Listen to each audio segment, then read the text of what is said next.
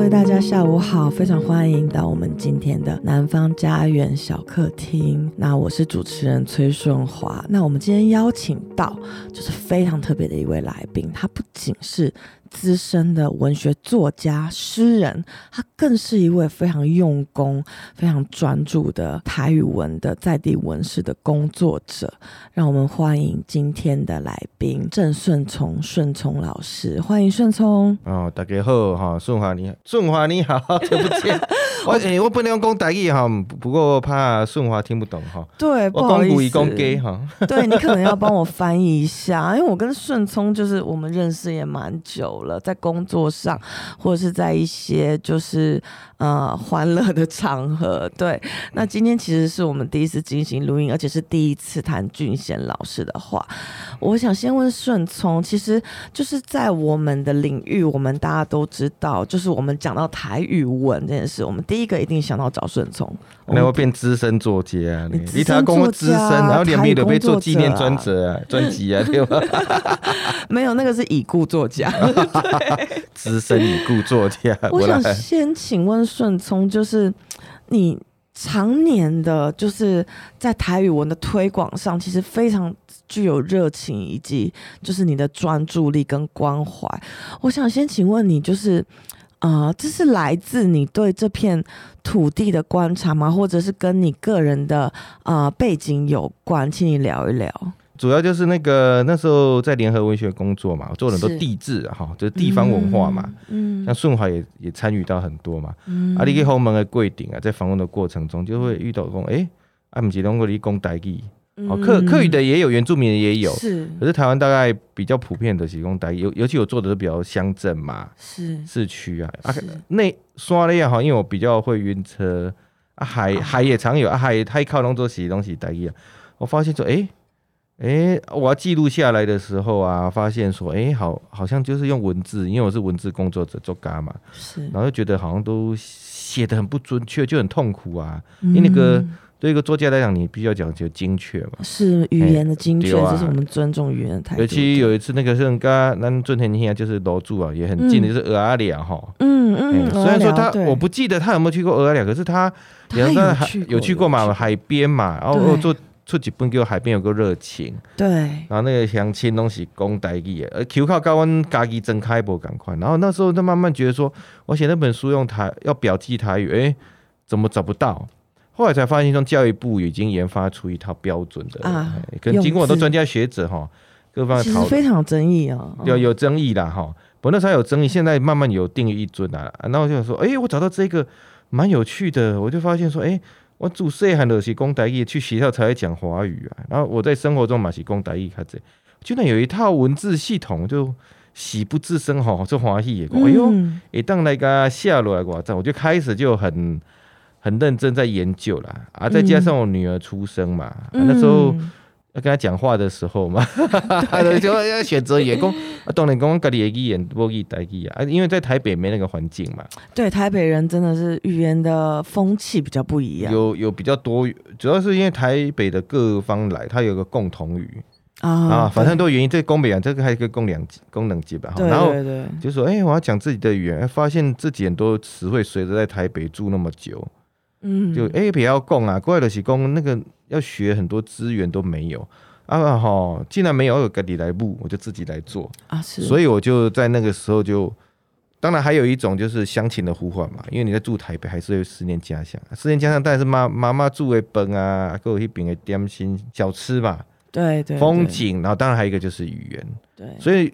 嘉义人啊，哈，或者说非都市化的人，他如果住在一个母语区，原住民客语或那些德语来讲，当他离开故乡的时候，其实语言的那种陌生感跟消失感，其实是有他的焦虑啦。嗯，啊，不然我都开始，他因为这三个原因，我在意哈，刚想好无贼，台语好日子，台语好日子，我在最后的后记有写到，所以就慢慢的就用台文来写作。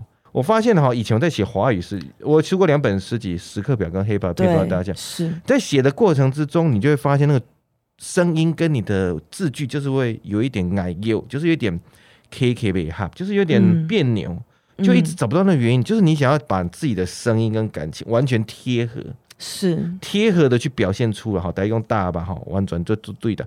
就找不到。后来等我把这一套台语文的这个系统都已经熟练之后，我再写，我发现是完全运合啊，是是是。所以我觉得写诗啊，哈，真的是要用你的母语开始。因为我小时候大概在七八岁之前，大概就是一个全台语的环境。是，所以我从是嘉嘉义名雄人，对啊，那你算是介于参政就乡下跟工业工业在工厂。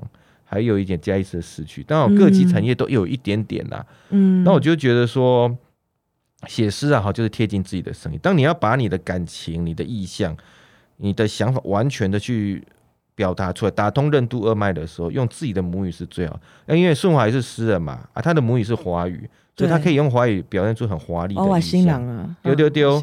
那我觉得这个。那我自己发现说，哎、欸，一开始台湾会有诗的这样子的一个书写技巧，其实还是华语为主。是，然后慢慢发现我能找到自己的声音，在运用哈，偷用哈，求这个顺华这种呃华语的这样子的技巧出来。哎、欸，不敢不敢。对对，我觉得就就觉得说，哎、欸，我发。那再来我要出第三本诗集，叫做《我准备来去》，我就要来去。我发现最近在校稿的过程之中，我发现那个声音，我念出来的声音，对诗的意象完全是韵合的。对，那个诗的音乐性其实也非常重要。我们啊、呃，有时候会说语言是工具，可是有时候表现就是内容本身。这样对啊，那所以哈，我们就讲到这个主题嘛。哈，这个楼主哈，同样说这个楼主哈，李俊贤他虽然是个画家，画家就是一个画嘛。视觉文字，对图像图像创造者，对。可是我觉得他比较特别的是说，他会其实他的画里面是有很强烈的声音的啊，是非常非常没错。那我跟着俊贤去旅行这一本书，嗯、对对对，跟着这本书哇，这个也是我。继黑白片中的大笑之中，我遇过之后的经典，修高刚黑编辑，是是是，他用了几种纸我都忘记了，十三种的样子，十三种的纸，然后他的印刷，他的油墨，他整个编排的设计，对，哦、像顺聪这么资深的编辑来看的话，那其实以我们这种我这种之前编辑来看，都是对这本书跟着俊贤去旅行非常惊艳的，对，对啊，我觉得这个书啊，哈，几乎把很呃。不能说全部的技巧，它就是淋漓尽致的把编辑的技巧、图像的技巧，还有就是我觉得也不是技巧的问题，就是它可以充分展现出哈，那种俊贤老师的那个特。其他的就是哦，第一，他的手脚手法很多，纸类很纸张很多，他并不是像西松那种很纯粹的画家啊，是对，没错。如果西松这种编法，那就是完全失败了，完全不一样。对对，对，那可是这样俊贤很好，因为他。他跑了很多地方，是，又对可以气头，然后他创作的媒材跟创作的图像其实是非常多的。他有的是壁画，对，有的是照片，对，有的是照片。那他也写一些笔，重点当然是他的油画。所以我觉得哈，他用不同的材质也表达出他呃所用的这个工具技巧的不同啊。再来就是说哈，他的纸啊也用了很多种嘛，嗯，对对对。所以你在触摸的过程之中，其实就很像跟着俊杰去旅行。因为我们如果我们是一般的办公室。其他的触感呐，哈，它的感觉是一致的，嗯，是被控制住的。嗯、可是如果你跟着去俊贤去旅行，到台湾的很多山间原住民的部落，嗯，很多地方，甚至像他一样离岛，对，甚至像他跳跳楼坠，所以那个纸质也符合出哈，它所呈现的那种不同的质感了。啊，再来就是我们讲到刚才的声音，哦，其实啊，哈。跟其他的文类有一个很不一样的地方，就是它很重视声音。对，诗的音乐性。那最最简单、最单就是像我们歌词一样，爱稻谷要押韵，对，爱押韵。好，这是一种。可是哈、啊，念出来的那种韵律，嗯，也是一种诗很重要一个点。是我们读诗的时候，透过语言跟我们的声腔本身那一种对话所激撞出来的火花。对对对。然后卢祖他不是诗人，可是他哈，他在他的绘画里面。有很多的音乐性，那当然音乐性，我们可以说它的它那个笔触的那个节奏，它的构图的方式。那它比较不同的是，公在这本跟着俊贤去旅行啊，我有一个小任小小的任务，就是解释它里面的很多的字。没错，那个顺聪就是有主持跟着俊贤去旅行新书座谈会里面，尤其针对俊贤老师画中的这种台语元素去讲。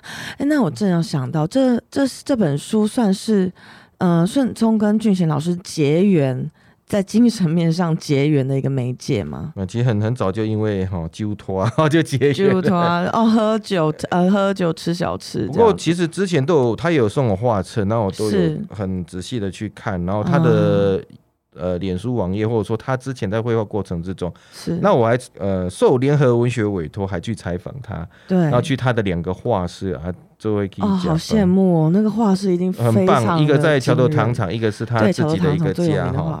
对，那那我觉得就是一边聊一边看他的画了哈，当然他的人就是。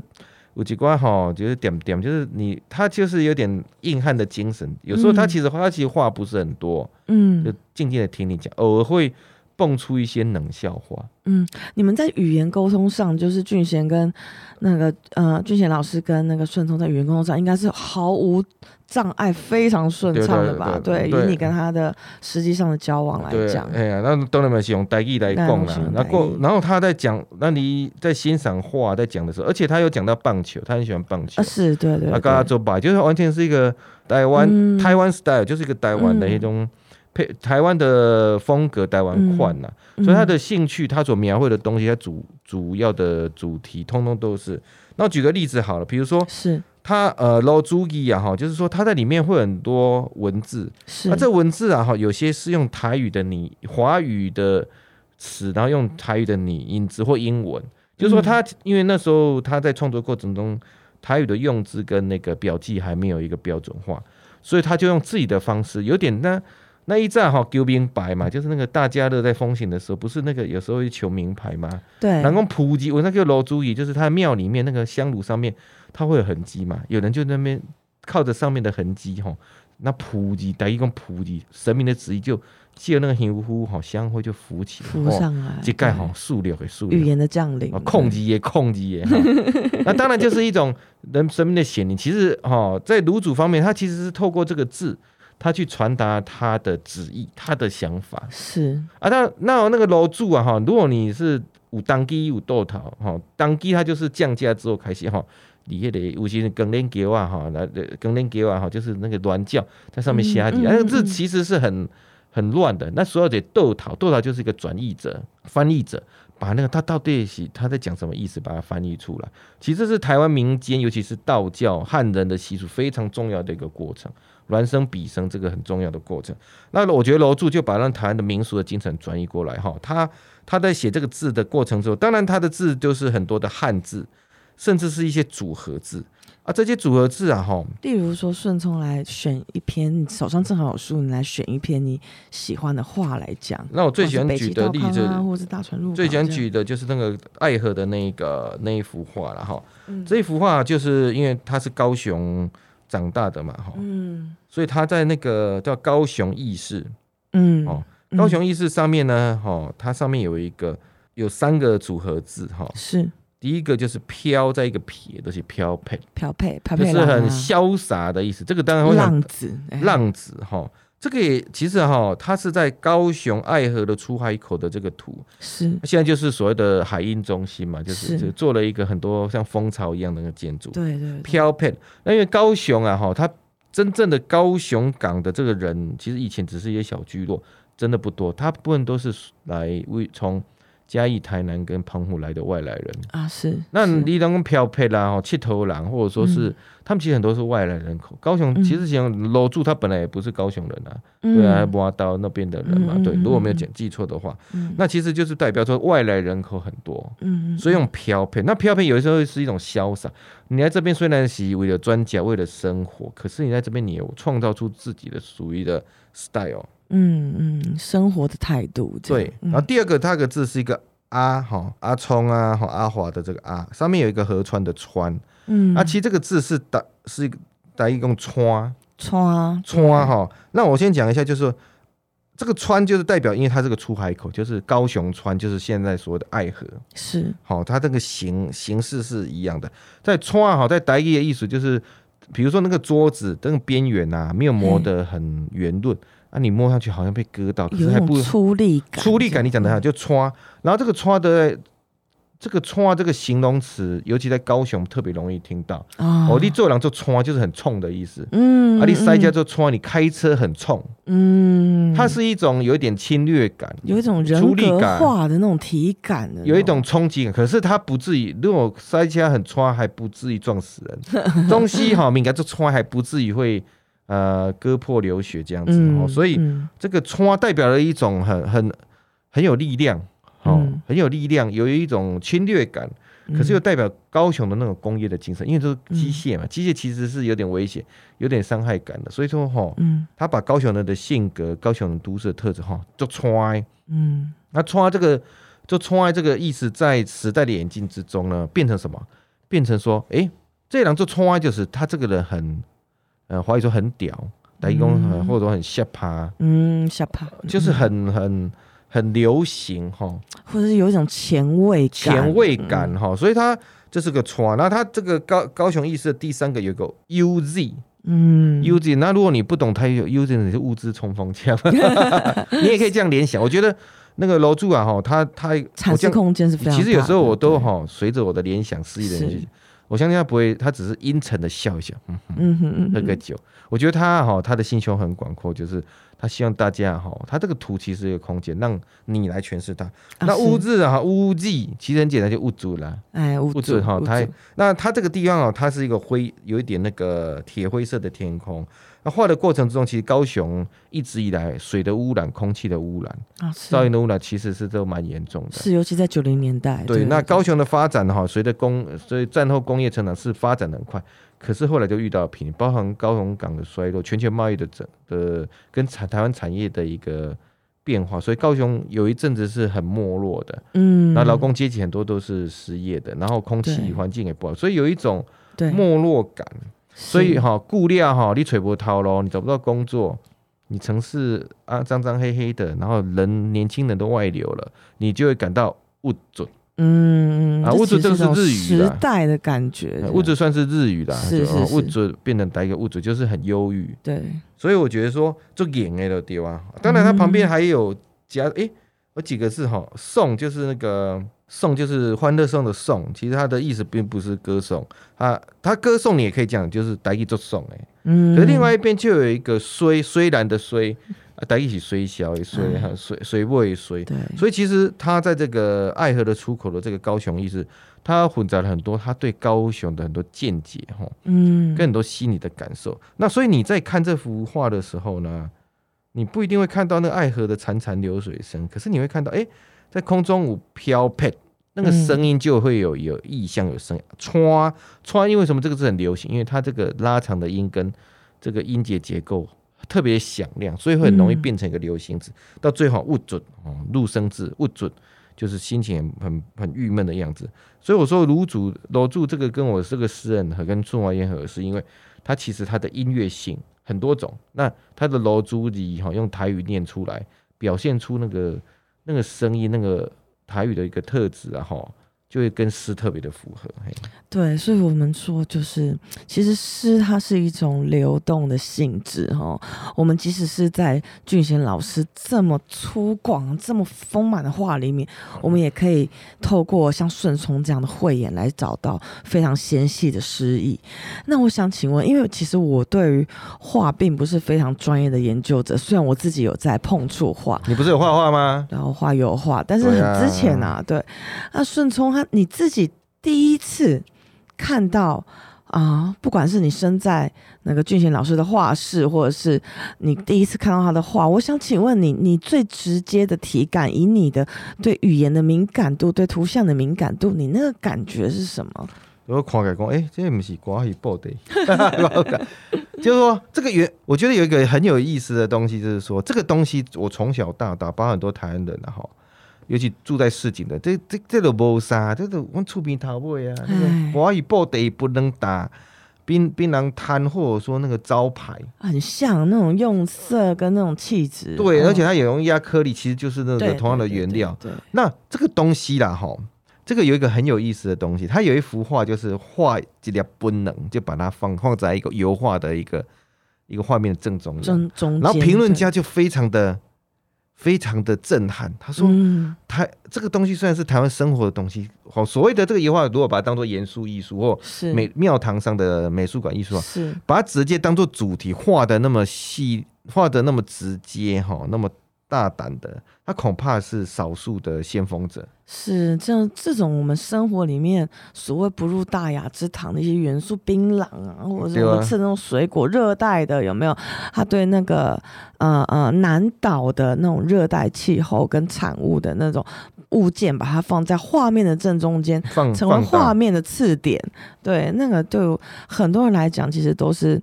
嗯，某种初体验这样。对，我觉得这个他看到后会有两种反应啦。嗯，就是说，你为这冲绳，然后能触笔桃味弄这，就是对一个生活在这个市井台湾市井中，他觉得它是一个很稀松平常的东西啊。是。那其实把这些画入风景之中，其实以前的画家本来就有了，可是他却把它特别拉出来，变成一个画面的中心点。因为以前的很多画家都会画原住民吃槟榔，或者说台湾的街，这个很多。可是你特别把它抓出来，放到画面的中心，变成一个主题。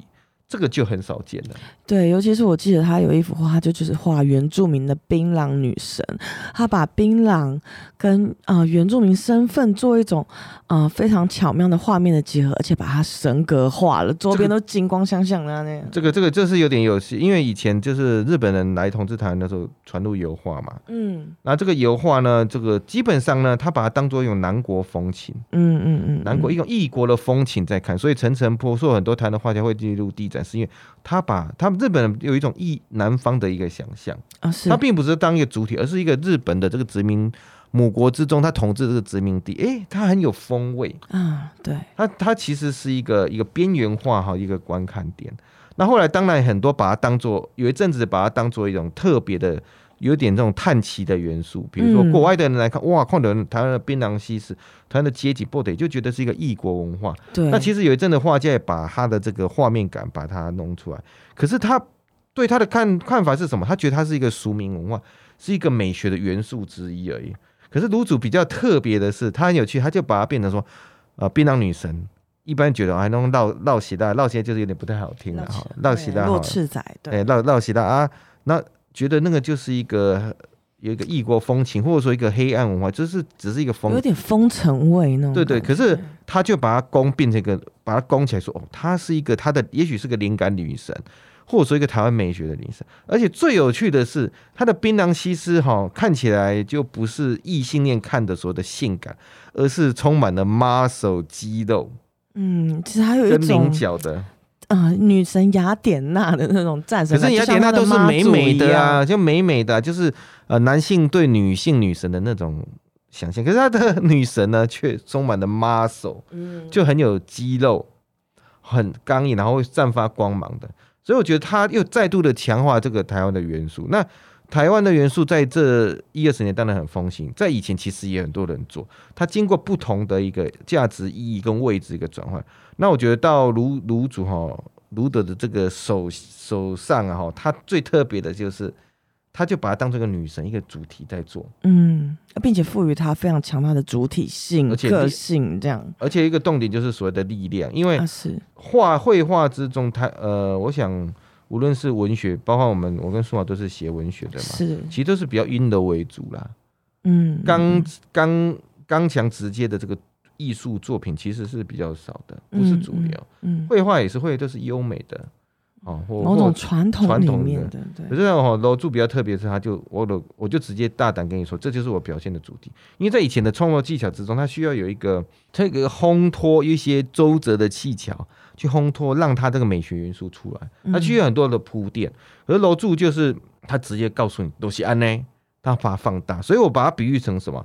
黑金属啊，就是那个音乐的黑金，我的咖喱，heavy metal，heavy metal 哈，而且还是暗黑金属啊，对，金属也非常多种，底下号传哇，像山一样哇哈哇，就直接告诉你，就是这就是我要的主题，声音就是很大声，主题就很明确，它也许讲的是历史，也许讲的是政治，也许是内心的黑暗，或是性，或者什么的东西。这个所以说，说我把它比喻成这个，我不知道听不听黑金属啦，我知道，我只知道他很喜欢棒球，可是他就。等于是绘画中的一个 heavy metal 感官，嗯。嗯，直接就吼出来了，嗯，完全就是不，他也不不嗯，要不要不掩饰，他就把那个，所以这个是他他对很多的现在现在台湾美学正红嘛，是很多种方式，对，很多，很多台客风、台客文化这样子。啊，台客以前就觉得不入流啊，光你台客的就不就怂哎。对，以前是个贬义词。可是现在台客的就趴呀，像廖小子一样，你们会找廖小子？他去那个下一集，下一集的设计，他去某颁奖典礼的时候，请衬托啊，请 deco。嗯，所以我们同乡，我们嘉义人呐，所以你每个都是晚礼服，突然如这里哈，请挂这里嘎子，请衬托啊，deco，哎。这个要想，他也不是说随随便穿，他其实是经过思考的一种台派，是一种态度，对。对，所以我觉得这个台派有进入一个在卢煮的时候，虽然说他过世了，可是他算是个先知者啦。是，是。现在的哈，你你要做设计的人，你要做美学或艺术文化，你要先来看他的作品，是。看起来好像说很很直接哈，很看起来好像一点都不优美。可是他在里面呢，把他的很多意念、跟观念、跟跟想法，甚至是声音，跟你的影响，全部都放到里面。嗯，而且哈，那时候生前我去他很多画室，也看过他很多画。嗯，等那个他过世之后呢，他的就是整理出来之后，发现说，哦，哦，他的作品也太多了吧？啊，真的非常丰丰富，对，太多了，因为太量产了。跟着俊贤去旅行或美术馆展览，其实也没有全部展完了。哦，对，当然，它的量非，它的量非常的夸张，比我想象多了好几倍。嗯，哦，对，所以我觉得说，因为他他生前就是聊天嘛，那他有时候他都是冷笑话啦，就是说、嗯、啊，五位郎的鬼刚里讲，就整天讲一些，他会去说，有些人就是整天讲一些理论呐，对，作品也没有很多，对。那他就用他的很多作品证去证明，对。然后他更常谈的一点就是说，他常常做评审，问那些研究生啊，或者那些研究者说：“你讲了这么多西方理论，你真的懂吗？嗯，哪个是你真正你自己的东西？我觉得这个很重要。嗯，就说就算你呃以前以以前会看不起台湾的很多的东西嘛，就算他也许他真的比较粗糙，不怎么样，就是说他在。整个世界的那个价值艺术体，它等级不高，可是毕竟是你生活你自己的东西。嗯嗯，那你用了很多法国哈，英哈很多的理论哈，德国理论的，你讲半波按哪个是你自己的？嗯，其实我觉得他这个一点，每次他去问了哈，对方那个研究生或很多人回答不出来，奥罗安那些啊，台罗安那些啊，就是说什么是属于你自己的东西？对，你的信仰是什么？虽然他的他可能。它的这种价值或什么没有那么好，可是毕竟是你自己的东西啊。那引你引了很多的西方的理论，哦，用很多做很多诠释的东西，哎，啊东西白狼黑啊，而且啊，说真的，你懂吗？嗯，就像很多法国思潮一些啊，其实法国思潮是跟他们的法语是完全的是很密切的结合在一起的，非常亲密的，非常亲密的。所以你翻译成其他的语言，其实都都是隔靴搔痒，都很多东西，你觉得，哎，他为什么要这么做？可是有些东西是，其实法语的文法就是这样子啊，是，是他们的思考逻辑这样，所以转过来讲，就是说，我觉得卢主他还有一个重要点，他其实不断的在质疑，就是说，叶敏，你到底你有什么是你自己的东西？嗯，无论是好是坏，你是不是有去认识自己的东西？然后最后一点就是说，最近斯卡罗很红嘛，对，他也是先锋啊，嗯，那个多语，现在斯卡罗一个震撼点就是很多的族群都有语言，是，但是卢主在生前，那我们都 K 起来嗨三大。在场的人其实各个族群都有，是也有都原住民，然后他也会讲原住民，嘛也会唱原住民的歌。那原住民就把他自己的属于他自己的艺术理念，跟原住民的艺术文化不能用西方的理论来套，那完全是不对的。可是他可以让这些原住民或各个族群的人，各个出身的人，南岛民族、客客家的人，或者说他把你自己的艺术元素哈，把它讲出来，所以他当场都会平图。就一堆人，你讲黑山的，不好没一起准，就这边看图，然后提出你属于你自己的意见。这个我觉得是他很了不起。现在斯卡罗现在出来的那种多语多族群主义，多呃多语言主义，还有就是一个话屏东，我们其实也就是话外之他其实斯卡罗这么红，是因为哎、欸，肯定大家都出去过，满洲海参馆都去了，那你的历史我们竟然不知道。你是熟悉的观光点，可是对他历史是完全是零。这就一个震撼点。那我觉得卢祖他也是在翻转这东西。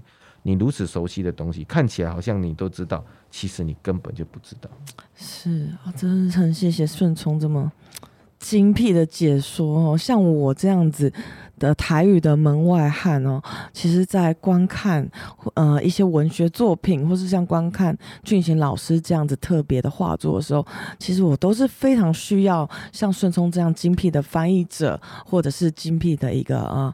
嗯嗯，转的的叙述者，对对对，就是同意有点看高了。对对对，相信就是呃各位啊，听到就是顺宗老师今天为我们讲了这么多，包含说俊贤老师他的为人，包含说他的画作里面的特别的台语的语言的声音，包含说他的画作的构图，我们刚刚甚至有拿实际的画，就是在空中这样子很有趣，那也是一种语言跟图像。对对对，我觉得我们这一集就是高雄意识，主要是。高雄之一的关于幅画，我们就讲完了，就讲不完了。对，没错。那尤其是什么是自己的东西，什么是对于一个创作者，那甚至对于一个认真生活的人，我们要怎么样活出自己的态度，那走出自己的路，站在自己的土地上，那都是非常严肃，但是也可以用非常有趣的方式来处理的课题。最后啊，我们再让给一个顺从一个空间，就是让他谈谈今天来的这种感觉，这样子。嗯，你是说来来跟你见面的感觉，以及你手上捧着跟着俊贤去旅行，我们同时也是跟着俊贤老师在这个录音室做了一趟小旅行。对，呃，我觉得就嗯，因为台湾人很喜欢棒球嘛，嗯，然后那楼主哈，这个在 C A C 尊哈也非常喜欢打棒球啊，是对。那我觉得哈，大家喜欢看棒球，其实棒球的比赛过程其实是很 routine 规律的嘛，嗯，那其实它差别在于那种非常细微的力。当然，力道也重要，细微的那个战术跟那个打击的技巧，跟投球的那个技巧。那我觉得卢祖啊，哈，他在 UK 哈，他最他最著名、最著名特色是 h u h u 这台 H U E 就是甩的意思，你就是沾满了一样 Hue 出去。那他 Hue 出去的时候，你需要力量，因为你一力 h u 啊，哈，你你顾的球嫩起啊嘛，所以那个力量就穿透于纸上。再来 h u 啊，哈，那个颜料的色点在。画面的分布上，它有固定的轨迹，可是它却是随机的，它无法哈完全百分之百的把它固定住。所以我觉得这个 Hue 啊哈，充分展现了他的打击技巧，打击技巧，还有他对艺术的那种随机，它有一个固定的方向性，一个随机性。那在上面的时候，它可能是一个光点，它可能是一个水，它可能是一个装饰。所以我觉得你在欣赏他的画的时候，尤其是在他那么抢眼的颜色跟人物的性征。那个性格之中，你可以去看他 Hue 甩的过程之中颜料的那个走向，好，你可以去思考说，雨山 V V 的 Hue 为什么这个方向，这挥会形成什么效果？这个看起来最细碎、最不不呃不亮眼的一个点，我觉得却是他最著名的一个技巧。嗯，那种啊颜料跟画布透过手然后去撞击的力道哈，其实我觉得他有时候也是在破坏画面了，他是破坏跟建构同时是一体的。对，我觉得。有破坏有建构，他他在建立，他其实是有时候在打破一个我们对对美学的一个概念，那也在建构一种台式的美学。可是他又借着这个 Hue 呢，他也是在恋爱质疑。当你打，比如说现在台式美学很红嘛，如果你把它当做个信仰，一旦僵固化了之后，它就是一个，它就不是一个美，就不是，它就是一个殿堂的范本。这个殿堂就是一个，就是一个。呃，它就不是一个艺术了，它就不是一种活，因为给你一种活生生的一直在对，你就变成一个类型化，然后变成一个口号，嗯、一个空洞的符号。嗯，那现在呃，其实不是只有台式美学，任何艺术的潮流之中，呃，艺术美学的形成之中，最怕的就是变成一个类型化。类型化其实我觉得是最危险的。可是偏偏大家这种辩证的观念，大家在追求的时候，他就已经僵固化了之后，他不会去思考说，哎、欸，他是是。本身有危机的，已经被类型化了。那我觉得这个 Hue 这个过程中，这种破坏画面的过程，其实也在质疑说，哦，楼主也敏感之后，也许它现在已经慢慢形成一个潮流。当它变成一个大家追逐的潮流的时候，当你把它类型化、典型化的时候，其实它就是一个呃一个危机的开始。嗯，是。所以我觉得这种辩证的一个重建跟破坏重建，这一直是这样辩证的过程，是古从古到今艺术未曾改变的，它总用从一直在辩证之中。所以哈，你在看这个卢祖的这个绘画，或者说你在参与整个台湾的美学的建立的过程之中，你一定要想到一点，就是说，他不是告诉你，槟榔女神她已经被攻成崩在神坛之中了。嗯，其实他他其实也有，他其实也有一些崩毁的可能。嗯，当他崩毁跟建立、崩毁跟建立之中，这种辩证过程，你如果去找到属于我们自己的美学。那美学，呃，那个美学的一个辩证，我觉得这个是炉主哈，他已经过世了，所以他不会，他已经不会再讲任何的话了。嗯，可是他这个的启示却一直，呃，我们必须要一直记得，不断的辩证，一直修，一直修，修出家己的色水，家己的那个困难。嗯嗯。哎，最后两句我听得懂哎，啊，你你你翻译，一直 h 一直 h 挥出自己的力气，挥出自己的愧靠，赞赞赞赞赞赞，碎碎碎。对啊，今天真的非常啊，顺聪真的很棒，就是带了我们，不仅是啊跟着俊贤老师去旅行，那同时也是跟着我们顺聪老师这样的文学工作者，在地的文史工作者，用他的眼光去走了一趟，仿佛是南岛之旅这样的啊一种美学的流。浪这样子，比较好，那让顺滑比较轻松一点，他可以继续用烟嗓。好啊，那今天真的非常感谢，我们节目就到这边。我们大家也是跟顺聪说，感谢大家。好，还可以看咱楼主哈李俊贤的绘画哈，跟着俊贤去佚佗去旅行，去旅行。好，谢谢大家。好了，多谢。